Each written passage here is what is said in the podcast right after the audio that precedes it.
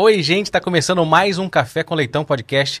Hoje, dois convidados para lá de especiais para a gente falar sobre meio ambiente, sobre essa cultura de entender e compreender mais a natureza para que a gente possa preservar. Estou aqui com Leonardo Messon, tudo bom? Tudo bem, obrigado pelo convite, Bernardo. Foi muito importante. Que honra ter você aqui para a gente saber da sua história, para a gente que já te segue, assim, que já conhece. Muita gente já viu o seu trabalho e vai conhecer ainda mais a sua história. Também estou aqui com o Paulo Maioli, tudo bom? Tudo bom, Bernardo. Obrigado pelo convite. Vai ser um grande prazer aí. Tá. E essa, essa junção aqui é para a gente falar de natureza, para a gente entender, entender um pouquinho mais da história de cada um. Você, como que começou essa sua paixão, essa vontade de, de fotografar e fotografar a natureza? É, eu sempre gostei de natureza, né? É, eu, quando era é, é novinho, no, no, é, antes de, de, começar o ensino fundamental, já as professoras já queriam me reprovar na escola porque eu, eu não, não me interessava tanto pela, pelas matérias, mas eu ficava tentando pular a janela para ficar procurando os bichinhos no jardim. Né? E hoje em dia eu trabalho procurando bichinhos no mato, né? na, na natureza. Então, desde aí já, já, já deu para perceber que eu gostava muito da, da natureza. E aí, com a evolução, eu sempre fiz esportes relacionados à natureza, as viagens eram sempre voltadas para, lugar, lugares com a natureza, e quando eu tive acesso aos primeiros equipamentos é, para fotografar, eu, é, é, por exemplo, eu ia surfar e quando eu saía do mar, eu já ficava lá tirando foto dos bichinhos na restinga.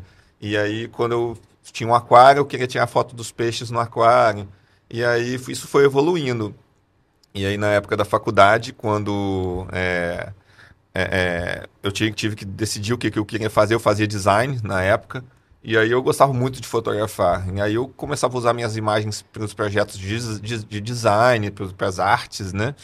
E aí eu tive que escolher. Ou eu ia ser web designer, que era a opção na época, que eu, eu antes da, do design eu tinha feito é, processamento de dados na escola técnica e estava trabalhando com site já relacionado a design.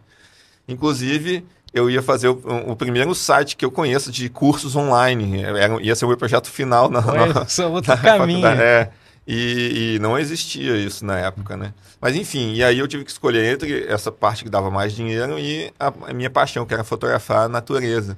E aí na, na faculdade eu tive essa, essa escolha para ser fotógrafo e já que eu estava chutando balde, falei, então vou ser da área que eu gosto, mesmo aqui no Espírito Santo não tendo mercado nenhum para isso. E você, Paulo, como é que iniciou esse seu trabalho é, lá no Parque Botânico Vale? Conta pra gente essa história. Então, a minha história é um pouco parecida com a do Léo, né? Eu também, minha infância foi muito em contato com, com a natureza, né? Então, eu estava sempre presente em, em, mergulhos, né? Eu sou de Guarapari, então é, eu tinha muito convívio na parte é, costeira, né? Na praia, parte de praia. Frequentava bastante. E também no interior. Eu sou um pouco do interior, né, de Guarapari, então meu contato com a natureza foi praticamente aí minha vida inteira, né? E aí eu tive a oportunidade de, de trabalhar algum, alguns anos, né, é, com a parte de flora, né, de uma floricultura. Foi onde que eu é, me apaixonei ainda mais, né, né? Foi onde que a gente passou a conhecer um pouco mais da parte técnica, é, qual tipo de planta pode ir em tal ambiente.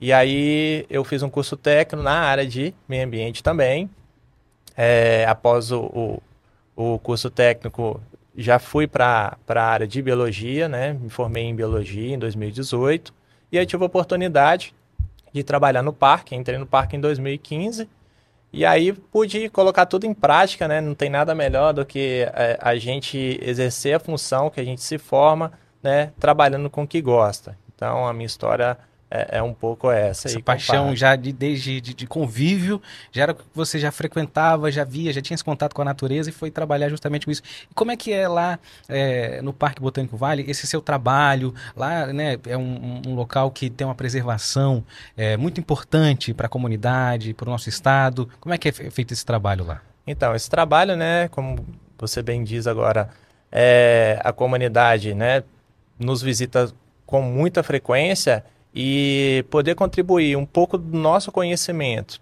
né, é, diretamente ali com, com a natureza em si, não tem nada que pague, né? Então, quando a gente é, recebe uma criança e vai fazer, por exemplo, uma trilha, e dentro da trilha a gente consegue mostrar na prática o que ela vê na escola, isso não tem preço. É, então, é, isso é fundamental e, e, estimula a gente cada vez mais, né, buscar conhecimento para estar tá, é, recebendo esse público da melhor forma possível. Isso é muito legal. Você com a ONG é, fundador né, da Últimos Refúgios, faz esse trabalho também é, de palestras nas escolas. Como é que é essa relação? Assim, chega a criança no final assim, eu quero também trabalhar com isso, quero trabalhar com, com, com quero ser biólogo, quero ser fotógrafo de natureza. É, é isso a gente sempre faz. É, é, hoje em dia, é, os projetos de conservação, as instituições, eles estão colocando a educação ambiental como um dos pilares da, da, dos projetos que eles fazem. Se não for o objetivo principal do, dos, dos, projetos, é, tem que ser uma parte muito importante dos projetos que as, essas instituições fazem. Né?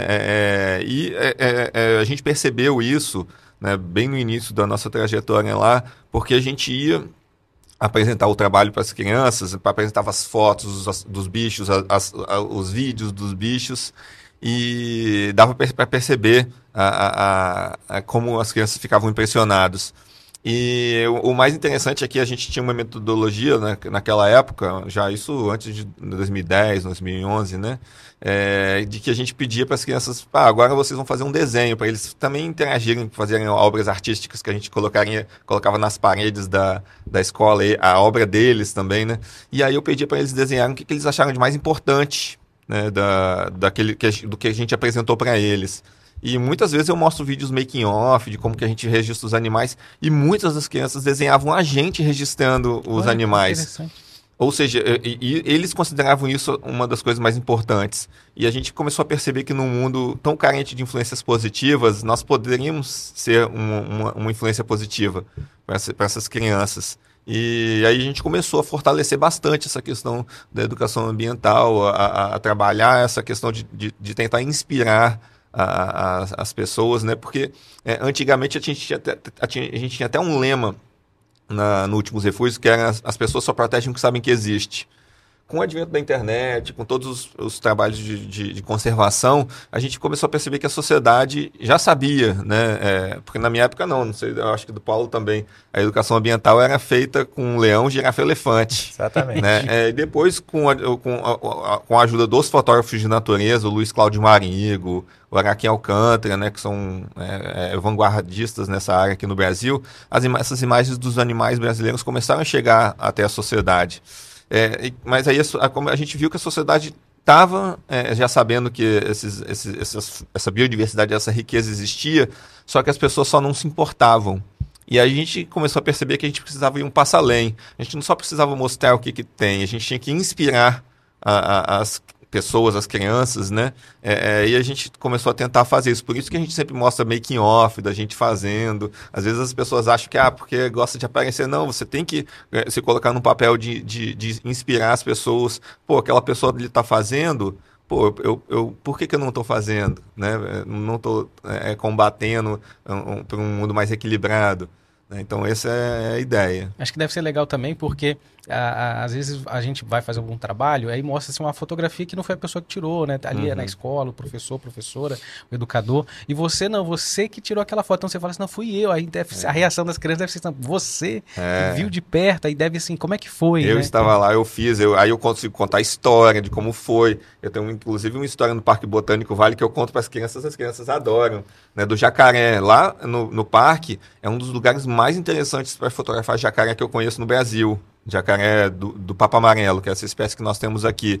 Né? E eu, eu teve uma época que nós achamos uns filhotinhos de jacaré com a mãe, ficava tomando conta do lado. E aí eu fui fotografar esses jacarés, né?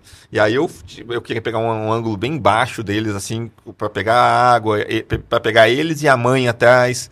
E aí é, é, as crianças adoram essa história. Eu tive que abaixar, eu tive que ficar meio que de cabeça para baixo, que era um barranco. Eu tive que ficar meio de cabeça para baixo para pegar bem rente a água. Minha cabeça estava bem perto da água, igual aqueles gnus lá na África ficam com o jacaré vem na cabeça. Foi quase isso. E aí, e quando eu comecei a tirar foto dos bichinhos, a mãe do jacaré, ela deu uma. Eu, óbvio que eu, eu sabia o que, que eu estava fazendo, a mãe estava do outro lado de um tronco que os filhotinhos estavam em cima. Ou seja, ela ia ter que passar pelo tronco antes. E aí, na hora que ela, ela baixou e afundou e veio na minha direção assim, parecendo aqueles filmes, né? De, assim, é. e pô, o, o, cuidado parental, o jacaré tem isso muito forte nele. E eu não sabia nem que eu era tão ágil. Eu dei uma cambalhota para trás, assim, no barranco. E as crianças adoram, morrem de rir com essa, com essa é, é, história, esse tipo de situação que faz realmente a diferença. E muitas das crianças ficam com os olhos brilhando e, como você perguntou antes, né, muitas, ah, como é que eu faço para ser biólogo? O que, que eu tenho que fazer? Eu quero, pô, como é que eu consigo lá trabalhar com você? Né? Eu fico morrendo de dó, porque eu não posso levar crianças para esse meu trabalho. Óbvio que nós temos alguns projetos para inserir eles um pouco mais é, é, na natureza, mas, assim, eu, alguns querem ser biólogos, dá vontade de a gente contratar como jovem aprendiz, mas não mas é dá. É mas, legal. É... E aí, a gente falando desse, dessa, dessa lagoa que tem lá no Parque Botânico que ele falou que é um dos lugares do Brasil, né? Assim, para você ver o jacaré do Papo Amarelo, como é que é feito esse trabalho, então, de conservação, das pessoas poderem observar, das crianças, enfim, de quem visita lá. Como é, mas como é que é esse trabalho por trás, né?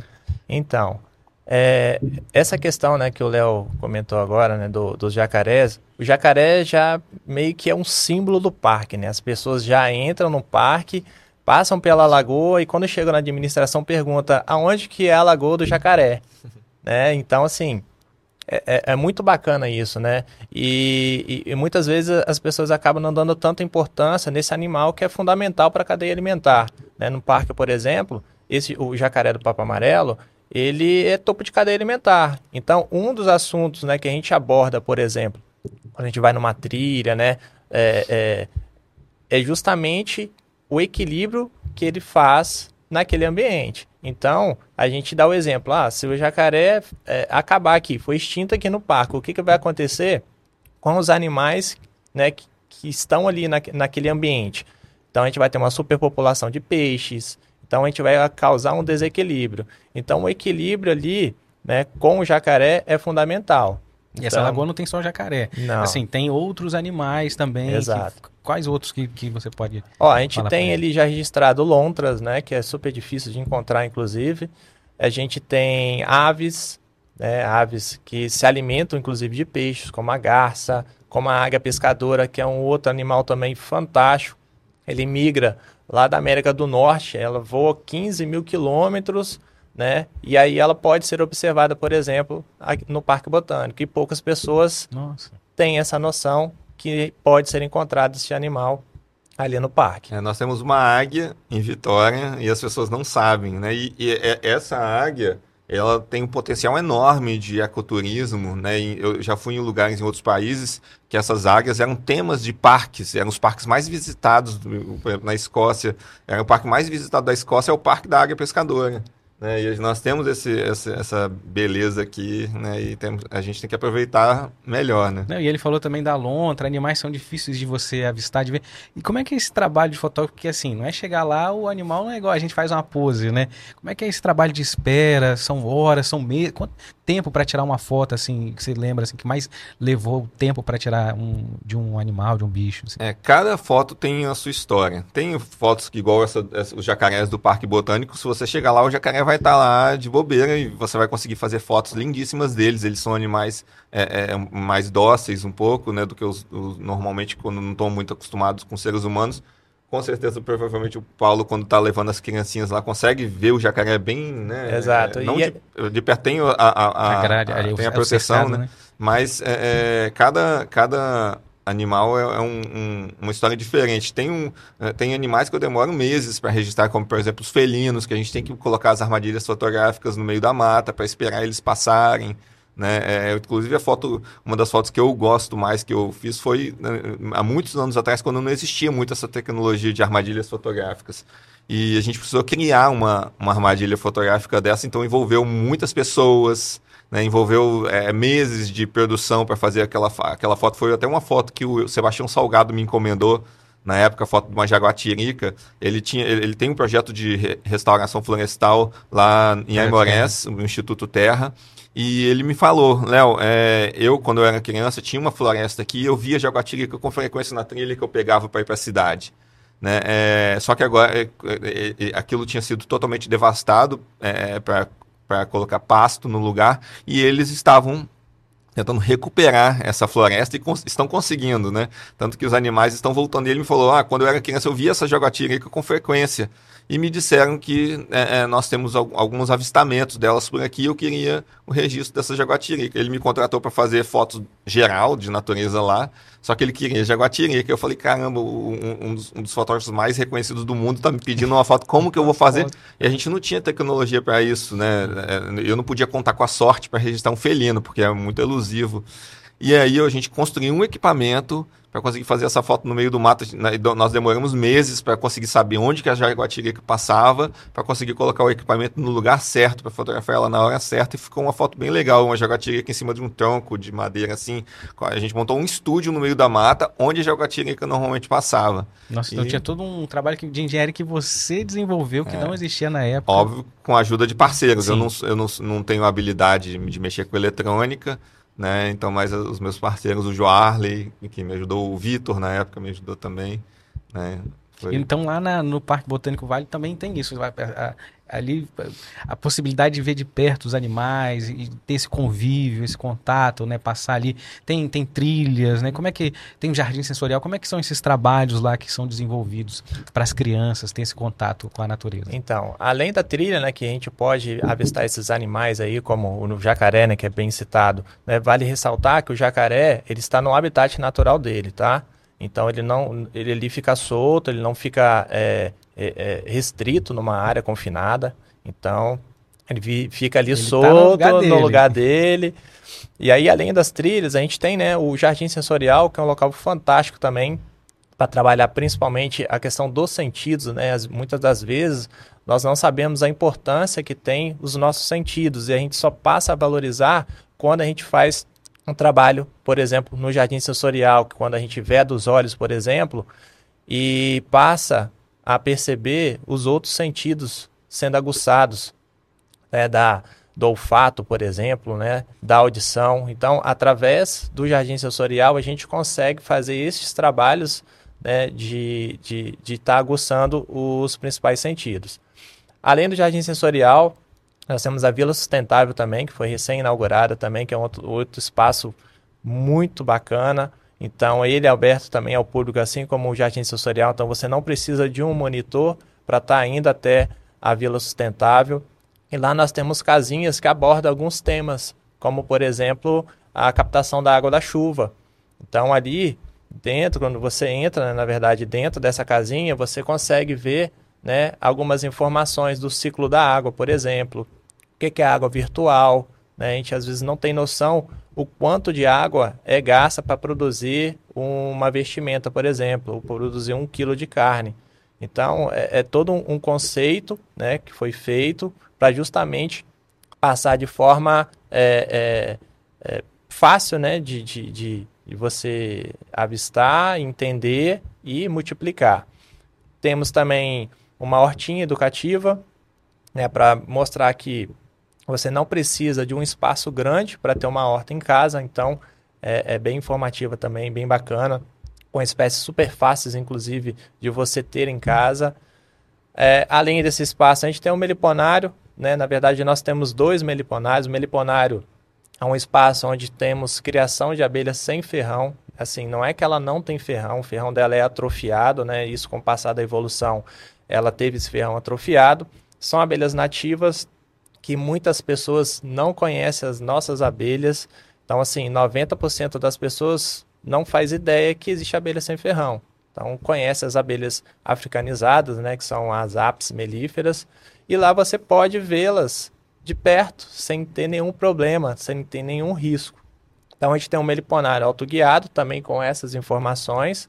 Então, o visitante também não precisa de um monitor neste meliponário, ele consegue absorver conhecimento através das placas informativas, e a gente tem um outro meliponário, é o meliponário de pesquisa, aqui a gente tem um parceiro bem bacana, que é a AMES, que é a Associação de Meliponicultores do Espírito Santo, eles também fazem uns trabalhos fantásticos com educação ambiental, e aí, neste meliponário, né, quando a gente agenda algumas visitas com eles, eles levam as crianças, os adultos também, né? Vale ressaltar que não somente as crianças, mas os adultos ficam tão impressionados quanto as crianças. E aí eles saem dali com um pouquinho do conhecimento das abelhas nativas. A gente tem inclusive uma abelha que é a Melipone capixaba, que é uma abelha endêmica do Espírito Santo, só é encontrada é, em altitudes acima de 600 metros e ela inclusive está ameaçada de extinção. é uma abelha nossa. E ela está lá no parque? Não, no parque não, a gente não consegue tê-la justamente por essa limitação de altitude. Tá? Mas a gente aborda justamente a importância da preservação. Conhecer ele. Que é isso, a gente vai no parque e aí, recentemente, tem agora você tem lá, você está andando e, e abelhas, né? Então é um, uma forma de você conhecer, de você experimentar. E quando você passa ali, tem as colmeias, né? Tem ali o, o caminho que você pode ir, não precisa do guia. Você pode ir lá, visitar é, e ver de perto é essa sensação, né? De você estar tá com aquelas abelhas. E muita gente fica preocupada, ah, mas tem ferrão, não tem? Como é que é? Então não tem é, problema, as pessoas podem ir, podem ir ali perto, né? E tem a explicação ali. Tem. Inclusive, uma dessas visitas monitoradas, a gente faz um, uma experiência sensorial super bacana, né? Tem uma, uma espécie de abelha que a, a manda saia, né, que traduzindo significa vigia bonita, que a gente imita, por exemplo, um predador, né? A gente fica próximo da caixa e a gente bate na caixa, imitando como se fosse um pica-pau, por exemplo, e as, todas as abelhas saem ali de dentro da casinha dela e tendem a ir para cima, né, do teoricamente predador para amedrontar e afastar ele e aí elas retornam. Então, assim, é uma sensação super bacana. elas só ficam rodeando você. Ela... Aquele zoom, mas é... elas não vão picar. É uma sensação diferente. diferente. Diferente. É legal. Quem gosta de, desse contato, né? Exato. Eu, nós recebemos recentemente um, um, visitante da Alemanha e ele entrou no nosso site, viu que tinha abelhas, fez questão de ir lá no parque justamente para ter essa sensação e aí ele pôde experimentar justamente eh, essa sensação sensorial, ele saiu de lá encantado e prometeu voltar. Então, assim, é isso que é o bacana, né? Levar conhecimento é na prática também, né? Então, assim, é, é, as abelhas sem ferrão são fundamentais e a gente não sabe que a, a, nós mais de 70% do alimento só existe graças às abelhas. E esse trabalho, assim, é, é, é, impressionante porque é aquilo que você falou, a gente só vai preservar do que a gente tem conhecimento, do que a gente convive. Então, é, ali a sociedade, a comunidade visitando, conhecendo, vendo de perto, né, tendo a experiência de, nossa, não tinha abelha aqui, agora mesmo não entrou ali na programação, mas já está sentindo e vendo, né, que tem é, isso e começa a despertar essa curiosidade, entender, nossa, agora tem abelha aqui, qual é a importância disso, né? E, e isso vai levando e, e, a gente vai criando né, novas rotinas, uma, uma percepção.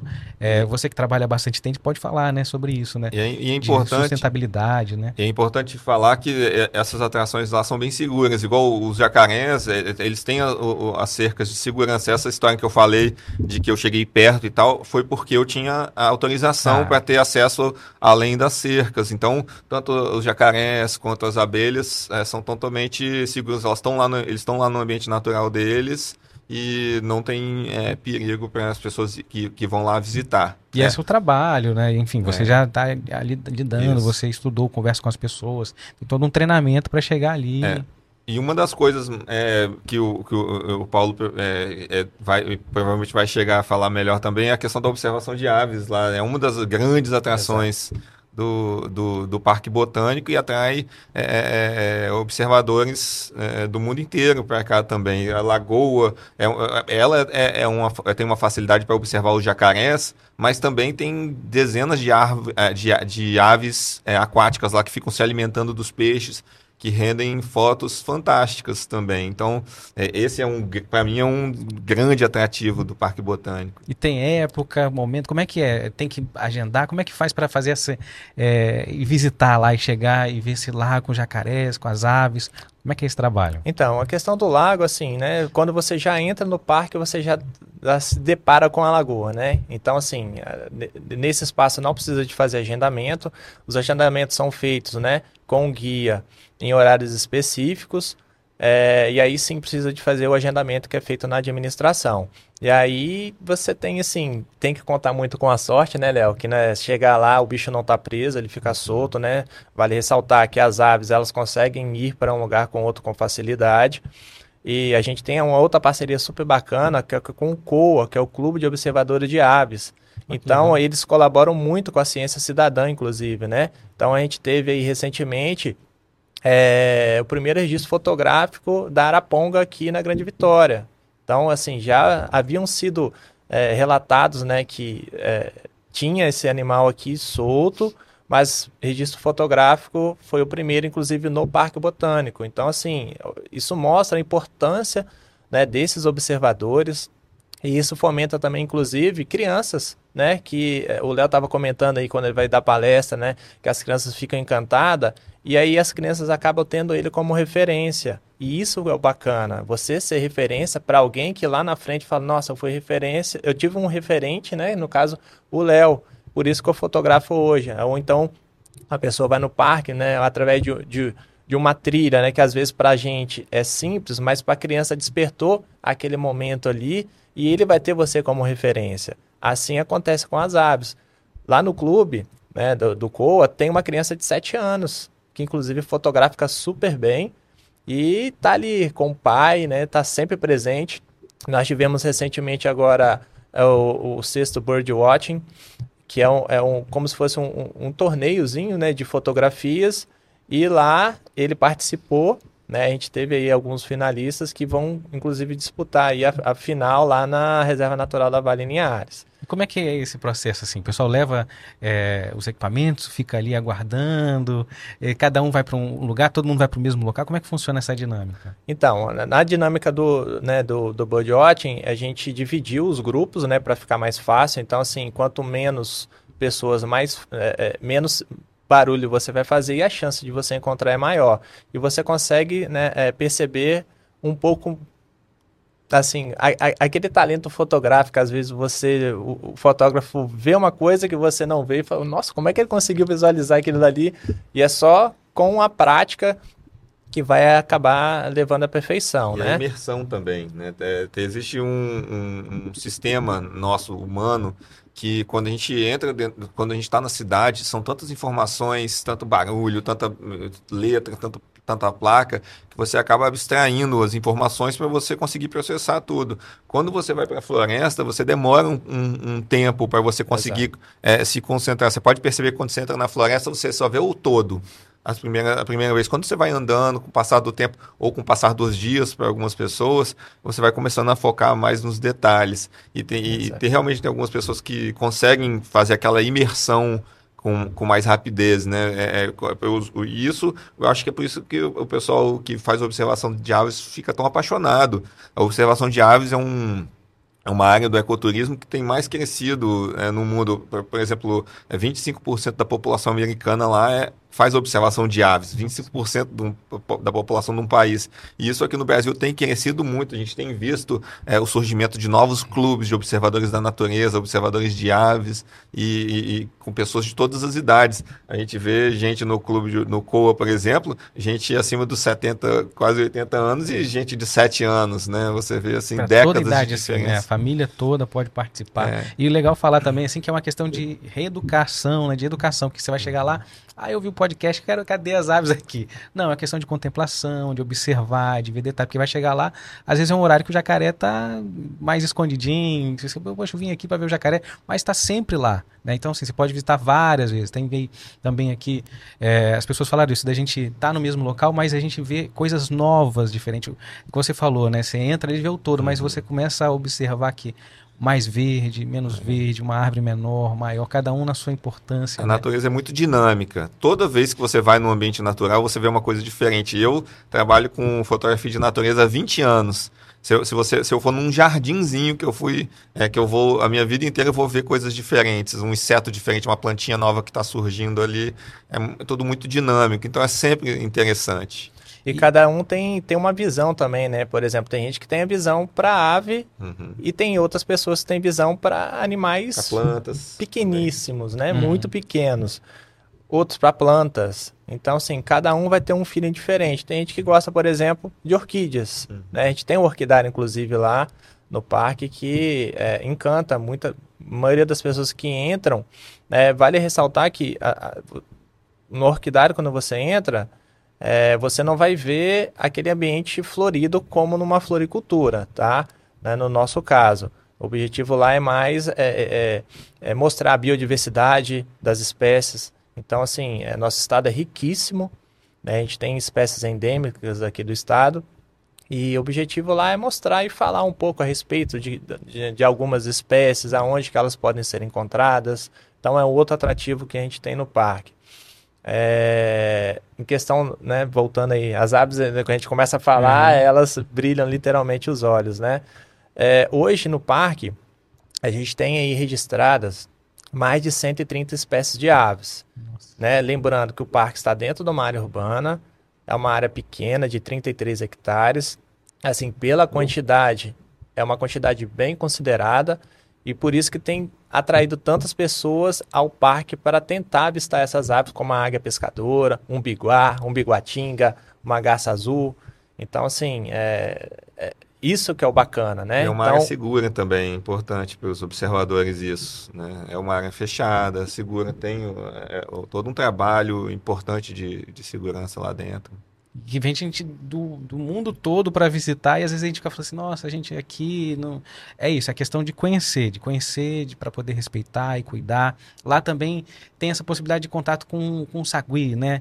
E aí tem essa questão da, das pessoas acharem que é importante a gente falar aqui como é que as pessoas alimentam, levam comida, como é que é, a gente, o que, que a gente precisa falar para as pessoas que estão no parque quando vem o fala assim, ah, o macaquinho.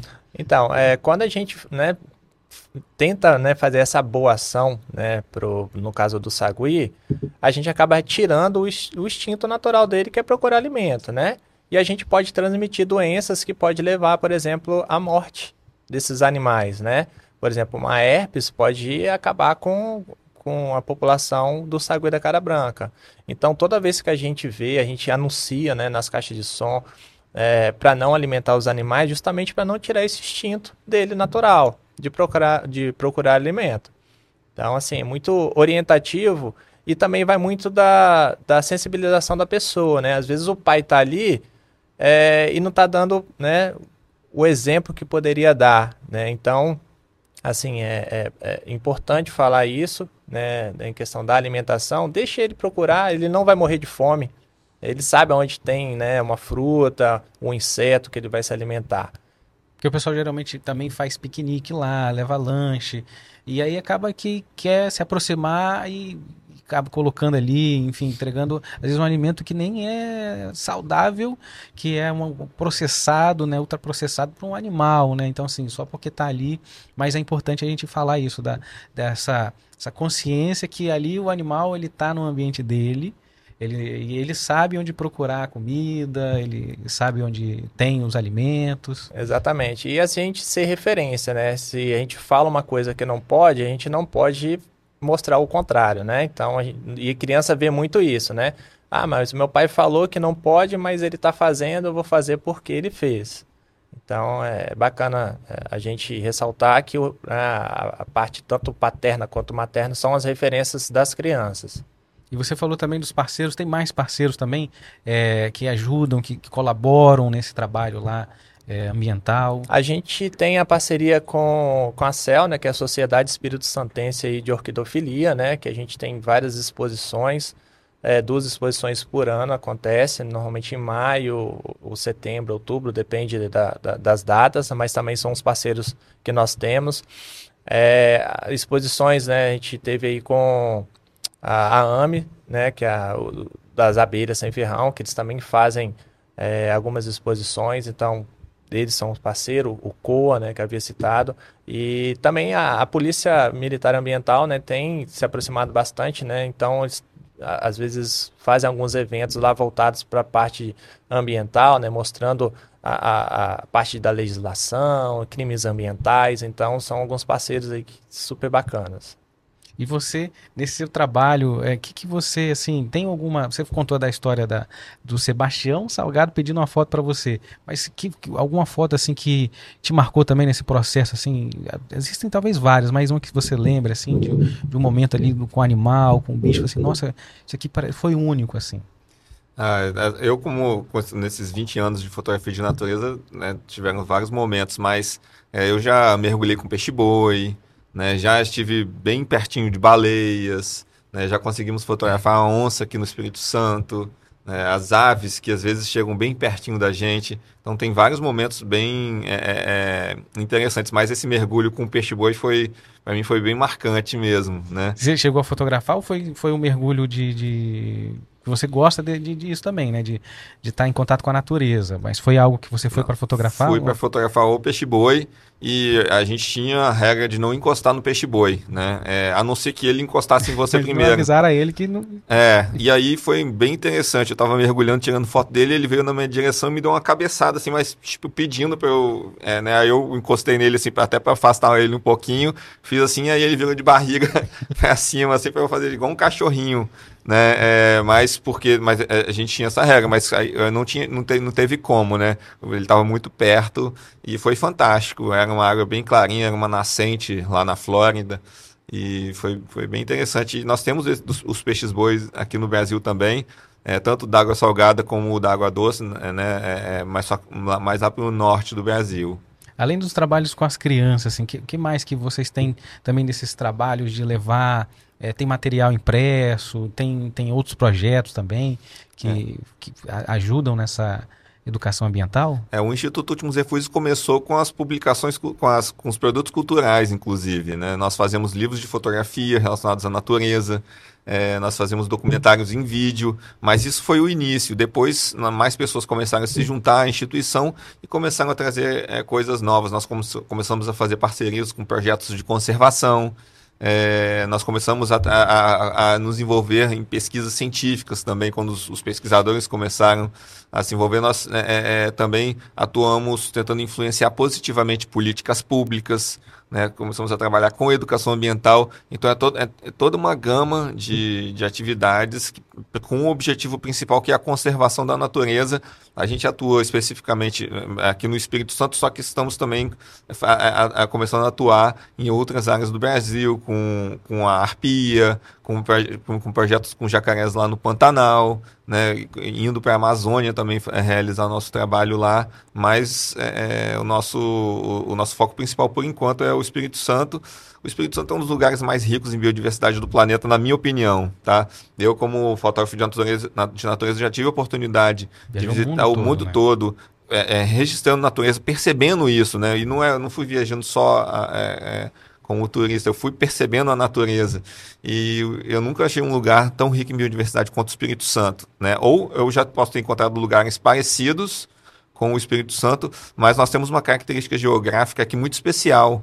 Né? Nós temos a, a, distância entre o mar e a montanha muito curta e a biodiversidade ela ocorre né? em, em altitudes diferentes. Cada altitude ocorre uma biodiversidade diferente. Então isso é uma característica especial e o nosso oceano é muito interessante. O Paulo é lá de Guarapari, como ele contou na história dele. É, é, diz, as pessoas dizem que é, Guarapari é um dos lugares com a maior biodiversidade marinha do mundo uma das, né? É, é e, e, e, isso tudo tem uma característica geográfica para isso acontecer. Não é à toa que as baleias vêm reproduzir aqui na nossa costa, não é à toa que as tartarugas marinhas reproduzem por aqui, né? porque a gente tem um, um encontro de correntes marítimas, você vê que a car característica geográfica daqui é meio diferenciada, com praias é, é, é mais curtas e pedregosas ao sul, isso de Vitória, né? Vitória é o epicentro disso, e praias mais longas e arenosas ao norte, né? É, e você vê esse, todo esse encontro de biodiversidade por aqui, as correntes marítimas que se encontram aqui na frente, tornando o clima mais ameno por milhões de anos, nem há milhares, não, milhões de anos. E, é por isso que nós encontramos espécies amazônicas aqui, inclusive lá na reserva natural, né, Vale lá no norte do Espírito Santo, nós encontramos muitas espécies que são características da, da Amazônia por isso, porque as, essas duas florestas, a Amazônia e a Mata Atlântica, já se encontraram algumas vezes durante esses milhões de anos e perderam a conexão. Só que as espécies continuaram lá. Né? E, e, e, e elas continuaram lá porque aquela, aquela floresta se manteve estável pelo, pela, pelo equilíbrio climático que nós temos aqui no Espírito Santo. Isso é um grande potencial, né?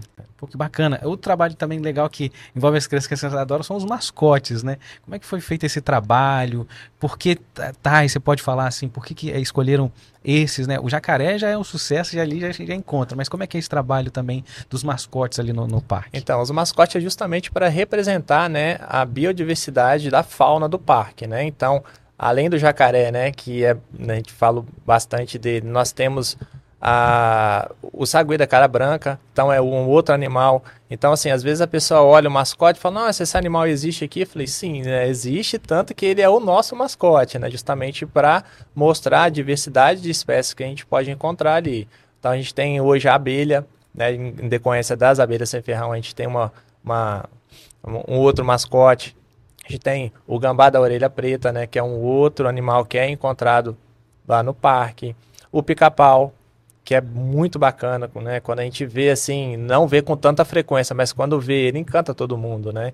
Então, é, é, os mascotes são decorrência aos animais que são encontrados ali no parque. Tem, tem um caxinguelê também, que é um dos meus, meus favoritos, que é um esquilinho. Nós temos um esquilinho brasileiro. É. É, e ele é lindo, e, ele, e dá para ver ele com frequência lá no, no parque. Inclusive, eu encontrei um que sempre passa ali naquela na subida na dos subida. visitantes. Ele sempre passa cruzando de um lado para o outro, assim. É, é, é muito, muito importante também é, essa, é, é, esse olhar, né? Porque assim, a gente vai no parque e às vezes a gente vai com uma rotina assim de levar as crianças para brincar ali no balanço, nos brinquedos, e, e às vezes não se dá conta de que, assim, ah, hoje vamos fazer um negócio diferente, vamos lá no, no jardim sensorial, vamos fechar os olhos, vamos, vamos entrar aqui, vamos ver as abelhas, igual você falou, vamos chegar ali perto e, e, e, e ver de perto as abelhas. Então, assim, né, sair da rotina ali, mas entendendo que tem todo um, uma, um, porquê, né? E, e, esse contato lúdico que começa ali com a criança, com a família, a gente não sabe o que, que pode acontecer e despertar, né? Um biólogo, uma pessoa com uma consciência, né?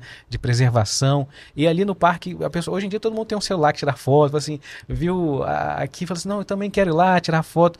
Pode, assim, é tranquilo, assim, é, chega lá, pega com celular, dá para fazer boas fotos. Hoje em dia com a tecnologia, não com, talvez não vai ficar uma foto maravilhosa, mas consegue também. É, é, é eu como eu, apesar de eu ser fotógrafo de natureza, nas minhas áreas vagas eu sou observador de aves, observador da natureza também e eu ando com meu celular. Né? Então, tudo que eu vejo, uma formiguinha, uma planta diferente, ou até uma ave que chega mais perto, eu tento fotografar também para colocar nas plataformas de ciência cidadã, que tem, que tem muitas na internet. Né? Tem o Wikiaves, o Biofaces, o iNaturalist, que são plataformas que essas pessoas que gostam da natureza se encontram, postam fotos, um ajuda o outro, o outro a identificar as espécies, é, as pessoas conseguem contabilizar quantas espécies eles já viram na vida deles. Ah, é, eu, eu tenho uma plataforma que eu gosto bastante que é o iNaturalist, né? Eu já estou chegando a quase 2.500 espécies de, de seres vivos lá que, que eu registrei. Isso? Eu não consegui colocar todas as minhas fotos lá ainda. Tem um mas... ranking lá, você deve estar. Tá... Não, eu nem presta, presta muita atenção no ranking, eu gosto mais na, no mapa de, da área de ocorrência das espécies que a gente consegue fotografar. Igual, por exemplo, você vai fotografar uma espécie aqui, aí tem um pontinho lá daquela espécie que você fotografou ah, aqui no ah, Brasil. Você fotografa outro lá em Minas Gerais, tem um pontinho lá em Minas Gerais que você fotografou. Aí no final das contas você vê o mapa de, onde você já esteve. Não tem aquela. Que, que, tem gente que gosta de ver os, os, os lugares que já esteve. Uhum. Eu gosto de marcar os lugares que eu já estive pela biodiversidade que eu já registrei. Eu, particularmente, mas tem gente que gosta de participar do ranking. Tem gente que gosta de postar a foto mais bonita, tem gente que gosta de entrar lá só para ajudar a identificar as espécies que outro que outra pessoa posta. Então, cada um né, no, na, naquilo que gosta. É um hobby. Eu tenho é, colegas que já foram é, é, ajudados, inclusive, pela observação da natureza, ou que tinham problemas de saúde e a observação da natureza foi uma válvula de escape, ou colegas que eram alcoólatras e, e, e conseguiram vencer o vício por causa do, desse hobby. Né? Então, é, é, é uma terapia né, para é mim. E assim, a gente, a pessoa que quer, quer visitar o Parque Botânico Vale, como é que faz? Entra no site, é, tem a programação lá para visitar, e a gente está aqui falando, as pessoas falam assim, pô, eu quero ir lá, quero visitar, como é que faz? É, é toda a programação fica no site, né? Então é só entrar no vale.com barra Parque Botânico Vitória, então você vai ter toda a programação, né, inclusive do mês, dos finais de semana a gente tem sempre uma programação um pouco mais extensa, né? Então você consegue acompanhar toda a nossa programação pelo site, né? Essa questão que o que o Léo comentou agora, né, do, dessas plataformas, é super importante para identificar espécies novas. Por exemplo, essa semana estava lendo que foi identificado uma nova espécie de bromélia através da ciência cidadã. Então, o rapaz foi lá, né, tava numa da, das, né, das caminhadas dele, viu uma, uma bromélia, tirou foto e aí identificaram essa, essa, essa nova espécie de bromélia, que inclusive só tem, parece que 300 indivíduos naquela região de ocorrência. Então, a, a, a, essa plataforma colabora, né, de uma tal forma que a gente não, não faz ideia. Uhum. E isso, muitas das vezes, para os cientistas é muito importante, porque através daquela caminhada que você fez, que você identificou, ele vai fazer uma pesquisa, né, o, porquê, o, o, é, o porquê ocorre naquele local, o que, que né, pode ser feito para estar tá preservando aquela espécie. É, às vezes uma espécie dessa ela vira uma espécie bandeira para conservação. Tem histórias de que unidades de conservação foram criadas porque uma pessoa fotografou uma espécie que já tinha sido considerada extinta e aí foi, que todo, foi criado todo um projeto de conservação, começaram a ser criadas unidades de conservação para proteger aquela espécie, né? Então, mais uma vez, a ciência cidadã ajudando bastante. Não, isso é legal também porque a gente tem ali a trilha que já tem um caminho, né, para seguir, para e também você que não tá ali também tem isso, né? Você é que às vezes a pessoa não, vou lá para a floresta para fazer, aí sai cortando, pega a faca, sai quando não é assim, né? Tem que ter alguém que conhece, explica. Às vezes você tá ali, tem uma planta que tem uma necessidade, tem uma importância, né? Tem uma trilha que já tem um caminho ali que que é para você passar, tem isso também, é, né? Tem que ter muito cuidado, porque, por exemplo, tem espécies é, raras que às vezes a gente nem sabe que é rara e às vezes a gente acaba impactando. Por exemplo, tem peixes que ocorrem só num, num riachozinho né? Tem uma bromélia que só acontece, ocorre numa região. Às vezes você está tirando aquele indivíduo da, da, daquele ambiente e acaba que atrapalha toda uma, uma população. Tem uma, uma história que eu ouvi que, eu, que, e que me marcou muito, é o ciclo das árvores. Né? É, você vê aquela árvore pequenininha que é só um matinho ali, às vezes aquilo é uma árvore que vai se tornar uma árvore gigantesca, só que ela está esperando lá já ali há 10 anos, pequenininha, para esperar que a árvore maior caia para ela poder é, crescer. Então aí você vai lá, já vai, vai, pisar num matinho assim, mas é um matinho que já tem 10 anos e está esperando a vez dela para subir. Então tem, to, tem que ter todo um respeito quando entra na natureza, na natureza. E quanto mais você conhece, mais você respeita. Né? Então, isso é, um, é, é, uma coisa que vai sendo gerada com o conhecimento, com aquilo que você vai conhecendo. E as trilhas é justamente isso, né? Para explicar para uma criança a importância que é, por exemplo, uma semente. Ela não nasce da noite para o dia. Né? Às vezes ela precisa de passar por um processo que nós chamamos de quebra de dormência, precisa de, de ser é, ingerida por um animal para ter essa quebra de dormência para ela conseguir germinar e depois para ela ficar adulta, por exemplo, o jequitibá rosa, que é a árvore símbolo né, do Espírito Santo, demora aí mais de 200 anos aí, né, para ficar adulta. É, a gente tem aí jequitibás rosa aí com mais de 400 anos aqui no estado, inclusive, né? Então, é, é, essa ida à trilha com o monitor para você explicar um pouco melhor a respeito, né? Qual a importância dessa folha no solo, né? Não só a questão da decomposição, ela faz aquela camada protetora, né? É, que evita a questão da, da erosão. Então, tem, tem toda uma dinâmica em si, né? Então, é, é, essa ida, né? A trilha, não que você ir sozinho não, não é bom, mas quando você vai com uma pessoa, né, que tem um pouco de conhecimento, você acaba, né, disseminando mais conhecimento ainda para as pessoas um pouco mais leigas, digamos, né, podemos dizer assim. E fica mais proveitoso, né? Você entende mais, você, é, você tem ali a troca de perguntar isso aqui, essa planta aqui eu nunca tinha visto, isso aqui, né?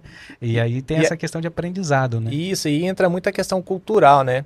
Eu falo que às vezes quando eu, quando eu vou para trilha, né, com um grupo, deixa eles muito muito à vontade, e eu falo que muitas das vezes eu aprendo mais com os visitantes do que os visitantes comigo. Então, às vezes é uma história de um avô, né, que contou lá pro neto, aí quando encontra uma planta, ah, isso aqui é assim, assim. Por exemplo, né, já, já ouviu falar na, na, é, no ditado, quando a criança não está crescendo, para você dar chá de embaúba?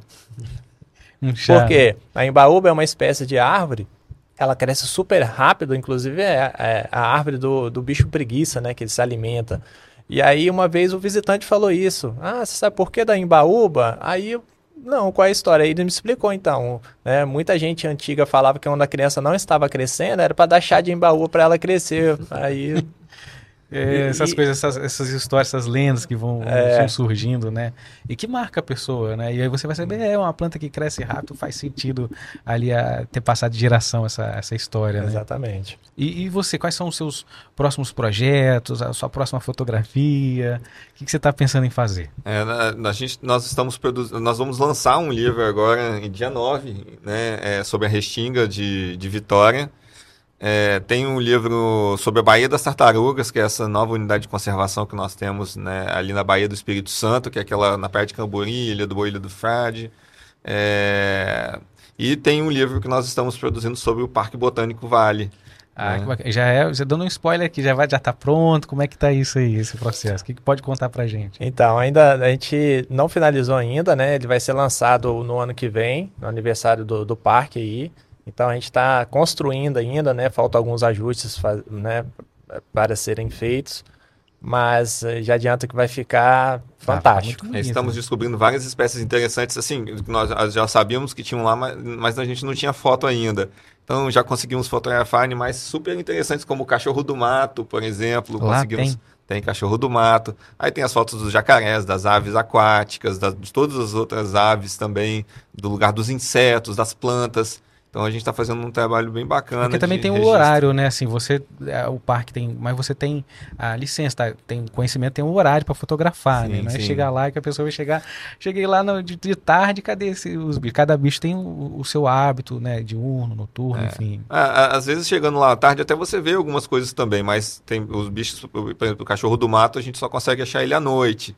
Né, tem é, é, é, algumas aves que você só consegue é, fotografar à noite, como as corujas, por exemplo, os, os bacuraus, né? Então, é, é, cada animal ela, ele tem um, o seu, seu modo de vida e você, como fotógrafo de natureza, você tem que tentar come, começar a entender a ecologia daquelas espécies para começar a desenvolver técnicas para fotografá-las. Acho que vai ser bem legal, porque as pessoas que vão lá ali no parque, geralmente de dia, de tarde, vão poder ver aquele parque à noite, né? Os animais que frequentam o parque também à é, noite, né? Essa é e... E as suas redes sociais, quem quer te seguir, como é que faz? Que te acha? É só procurar Leonardo Merson nas redes sociais. É, tem no Instagram, no YouTube, no LinkedIn. Eu, tô em to... eu tento estar na maioria da, das, das redes sociais possíveis. É só procurar Leonardo Merson. E tem os, as mídias sociais do Instituto Últimos Refúgios também. Só que procurar Instituto Últimos Refúgios que vai localizar lá. E você, é, qual o seu recado, seus projetos? Fica à vontade aí. Bom, Bernardo, é, a gente está fechando parcerias aí com algumas instituições né, de, de, de, pesquisa no parque. Então a gente espera aí sair trabalhos é, bem bacanas. É, e o recado que eu tenho para deixar para o público, não deixe de ir ao parque para conhecer pessoalmente, né? É, o, o, jacaré é, é estrela, é estrela, literalmente. Mas tem muitos animais. Mas lá. tem muitos animais. As abelhas não pode deixar de visitar o meliponário, tá? E qualquer dúvida que tiver, é só procurar qualquer um funcionário do parque, que a gente está lá, né, prontidão para esclarecer. E se eu tiver disponível, vai ser um prazer imenso fazer todo o roteiro, tá? Para poder explicar um pouquinho melhor, né, dos projetos que o, que o parque vem, vem executando aí no decorrer do tempo. Olha, eu vou deixar linkado aqui na descrição uh, o site do parque para você ver a programação, saber quando você está assistindo aí, certamente tem uma programação especial para você conferir. Fora que é isso, a gente cada aprendizado aqui, cada, cada episódio que a gente faz aqui, a gente aprende a, a coisas novas para observar o parque de maneiras que a gente nem imaginava, que achava que era só lá brincar no brinquedo, enfim, tem uma diversidade de fauna, de flora e de aprendizado para a gente também deixar linkado as redes sociais aqui do nosso amigo para você ver o Instagram então dele, assim, são fotos maravilhosas, lindas dos animais, dos bichos, enfim, da ONG dele, do trabalho maravilhoso que o Últimos Refúgios tá bom?